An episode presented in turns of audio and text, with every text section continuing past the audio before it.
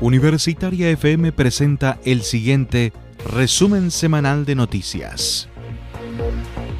Esta semana fue un día bastante movido en el Congreso Nacional, ya que además de los proyectos de royalty minero y el bono de 200 mil pesos para cotizantes de las AFP con bajos salarios, se aprobó también en la Cámara de Diputadas y Diputados el proyecto que establece que el próximo 15 y 16 de mayo sean feriados irrenunciables con motivo de las próximas elecciones. De esta manera, con 78 votos a favor, 58 en contra y 5 abstenciones, la Cámara Baja aprobó en su último trámite la iniciativa que busca reducir la movilidad de trabajadores del comercio y ahora solo resta que el gobierno lo promulgue. El feriado regirá para todos los comercios, con excepción de los dependientes de expendio de combustibles, farmacias de urgencia y farmacias que deban cumplir turnos fijados por la autoridad sanitaria, contemplándose una sanción en caso de incumplimiento. Con esta iniciativa se busca evitar que los trabajadores del comercio deban concurrir a sus lugares de prestación de servicios para luego trasladarse a votar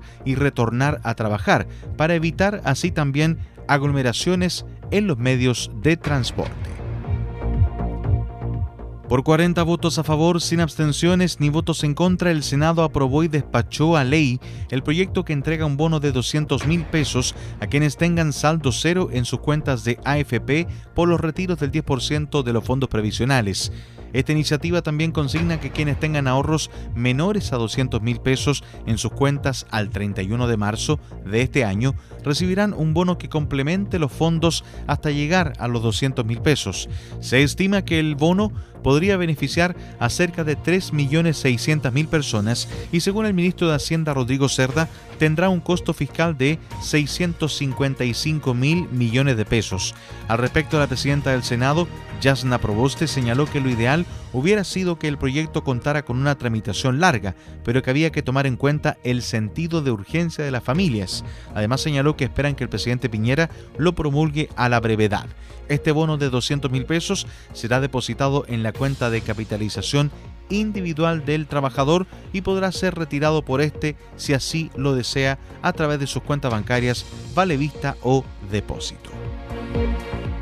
Y vamos a noticias de nuestra universidad bajo el lema Continuemos en la ruta hacia la acreditación institucional y con el objetivo de socializar los resultados del proceso de autoevaluación y evaluación externa institucional. Rectoría de la ULS ha convocado a distintas unidades y estamentos universitarios para dar a conocer los principales aspectos del informe institucional presentado ante la Comisión Nacional de Acreditación CNA el cual constituye el principal material que los pares evaluadores tienen para conocer los avances de la ULS y también sus áreas de mejora. El cronograma global contempla una primera fase con ocho reuniones, entre las que se cuentan convocados la Junta Directiva, el Consejo Académico, directivos de Administración Central, funcionarios académicos, directores de departamentos y escuelas, entre otros. En las primeras reuniones sostenidas ha sido el rector, doctor Nivaldo Avilés, el encargado de dar cuenta de los principales resultados del análisis crítico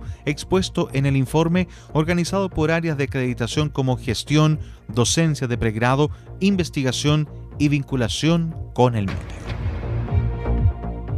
Finaliza la revisión de este resumen de noticias elaborado por el Departamento de Prensa de Radio Universitaria FM 94.5.